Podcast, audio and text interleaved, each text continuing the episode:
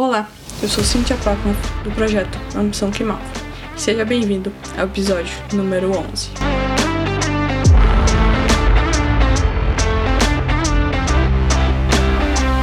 Hoje eu vou falar sobre Memento Mori.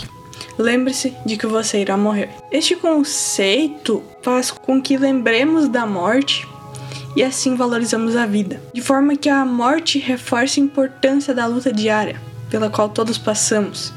É como se fosse um motivador. Este termo funciona como um convite à reflexão, para que pensemos sobre o modo em que estamos vivendo e para assim valorizarmos mais a vida como um todo. Pois às vezes pensamos que o, pensamos que o tempo é infinito e que tanto faz.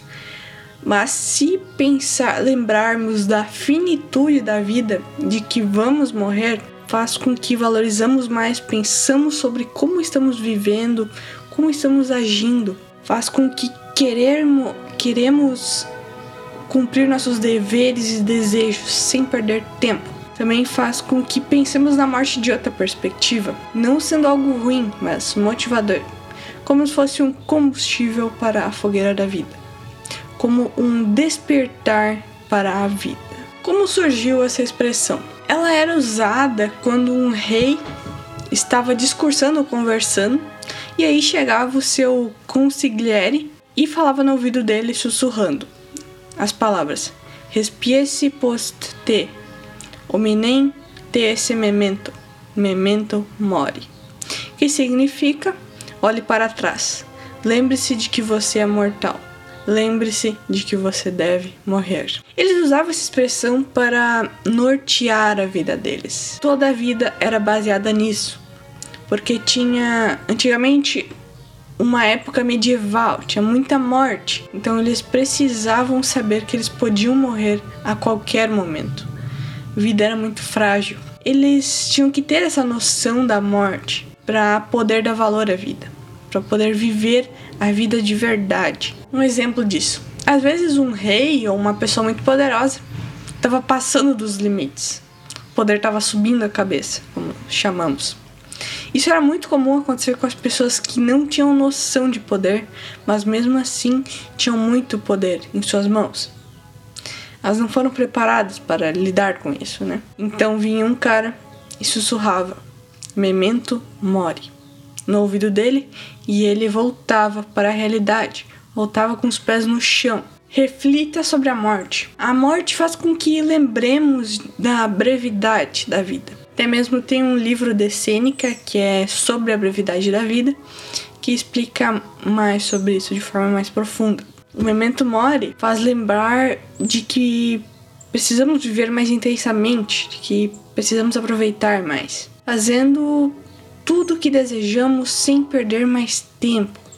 Fazer, realizar aqueles nossos sonhos, seguir com o projeto ou começar com um projeto que temos apenas em nossa mente, colocar pelo menos para o papel e depois aplicar, fazer aquela viagem, etc. Ficamos adiando sempre as coisas. Essa reflexão nos traz de volta para a realidade.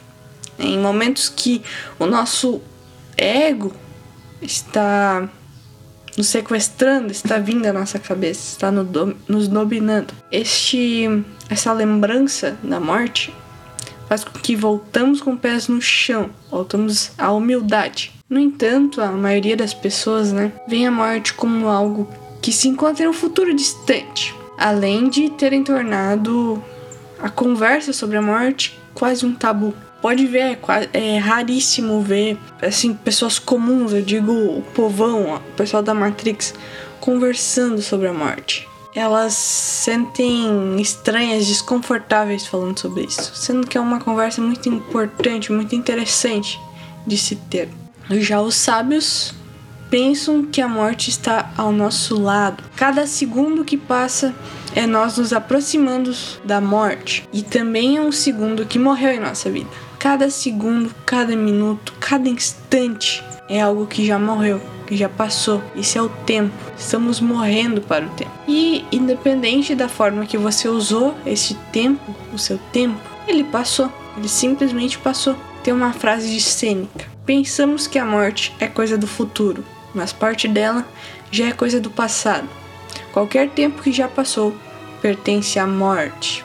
Também Marco Aurélio, o antigo imperador romano, romano frequentemente se lembrava de sua morte. Uma de suas frases demonstra exatamente isso. Não seja como se fosse viver 10 mil anos. A morte pairá sobre você. Enquanto você viver, enquanto estiver em seu poder, seja bom. Ou seja, aproveite o hoje e faça o que for possível agora, não depois, pois o depois a gente nem sabe se existe. Né? O futuro é incerto, por isso a importância de estar presente, de aproveitar cada segundo. Não é a morte que nos perturba, mas aquilo que pensamos dela. Epicteto. Nós fomos programados pela sociedade para que para pensarmos na morte como algo ruim, mas tenha em mente que isso é apenas mais uma crença limitante que está em você. Basta eliminá-la. Temos vários chips implantados em nós e nós não temos escolha. A gente cresceu ouvindo essas coisas de que, né, não falar sobre morte, a morte é algo ruim, mas elimine essa crença. Pense como os sábios para se tornar um. Pense que o corpo ele fica vivo até não poder mais, mas a pobre mente se deixa abalar. Já pensou sobre isso? Nosso corpo simplesmente aceita. Ele sempre ele vai morrer, vai acabar. Mas a nossa mente tá sempre se queixando, pode, esse dia pode chegar a qualquer momento e tal, e esquece de aproveitá-lo. E por que pensamos assim? Se a morte é algo necessário, ela não é um mal, ela é indiferente. Sim, claro, é preferível estar vivo, isso é óbvio, mas estar vivo não não necessariamente é bom. Não é a mesma coisa que felicidade. Você pode ser. Você pode ter uma vida infeliz e ser uma pessoa tola. A mente se engana e não dá valor à vida. Mas para os estoicos, o único bem é a virtude. Se a vida for dedicada à virtude, então ela será boa e preferível à morte.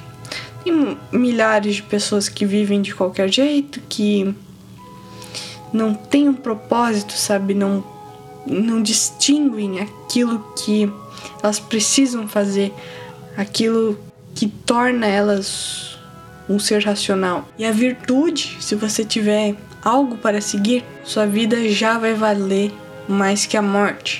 Vemos então que lentamente a pergunta começa a mudar, pois não nos perguntamos mais sobre a morte, mas sobre o modo como vivemos. O tolo não sabe viver, encara a morte como um mal, porque gostaria de viver mais para se realizar. Está sempre buscando a eternidade, né? Querendo mais e mais. Mas não aproveita esse tempo que tem. Já o sábio, ele busca a qualidade, o tempo de qualidade. Porque sabe que a eternidade não existe, que é uma busca sem sentido. Aí também já entramos na tal da gestão de tempo. Você aproveitar melhor, saber usar melhor seu tempo. Tem um podcast aqui sobre como gerir melhor o seu tempo. Não há nada em que o homem livre pense menos que na morte. E sua sabedoria não consiste na meditação da morte, mas da vida. Espinosa. Quando se tem noção de morte, você dá mais valor à vida. É preciso entender a morte para entender a vida. As pessoas estão sempre pensando como viver, pensando na vida e tudo que se pode fazer nela e tal, só que não medita, não pensa de forma profunda na morte. Ao meditarmos sobre a morte, sobre o fim, sobre a finitude, aprendemos a viver a vida com mais plenitude. Uma vida boa, uma vida incrível, uma vida plena. A meditação sobre a morte é, na realidade, uma meditação sobre a vida. Ou melhor, sobre a necessidade da vida e as possibilidades de viver bem enquanto estamos aqui, enquanto estamos vivos. O tolo quer sempre a eternidade, o sábio quer a vida autêntica. Um morre gritando de medo e o outro morre serenamente. O que devemos fazer sobre isso? A, res a resposta é simples: viva! Viva enquanto pode. Não desperdice seu tempo, sua saúde, sua energia com coisas e pessoas tolas. Agarre a vida enquanto ainda pertence a você. Não deixe os outros usá-la, não deixe, não gaste com o, com pessoas que não valem a pena. Com coisas, objetos que não valem a pena. Tipo tu trabalhar, trabalhar para depois comprar uma coisa inútil. Daí também já entra o minimalismo. O desenvolvimento pessoal, a filosofia, ela é, é tudo conectado. Tudo se junta como uma quebra, um quebra-cabeça. Vamos sempre montando mais e mais e nos de desenvolvendo. Então, para finalizar, livre-se de vaidades e futilidades terrenas e valorize a vida como ela realmente deveria ser valorizada. Viva como se fosse algo finito. Bem, espero que você tenha gostado.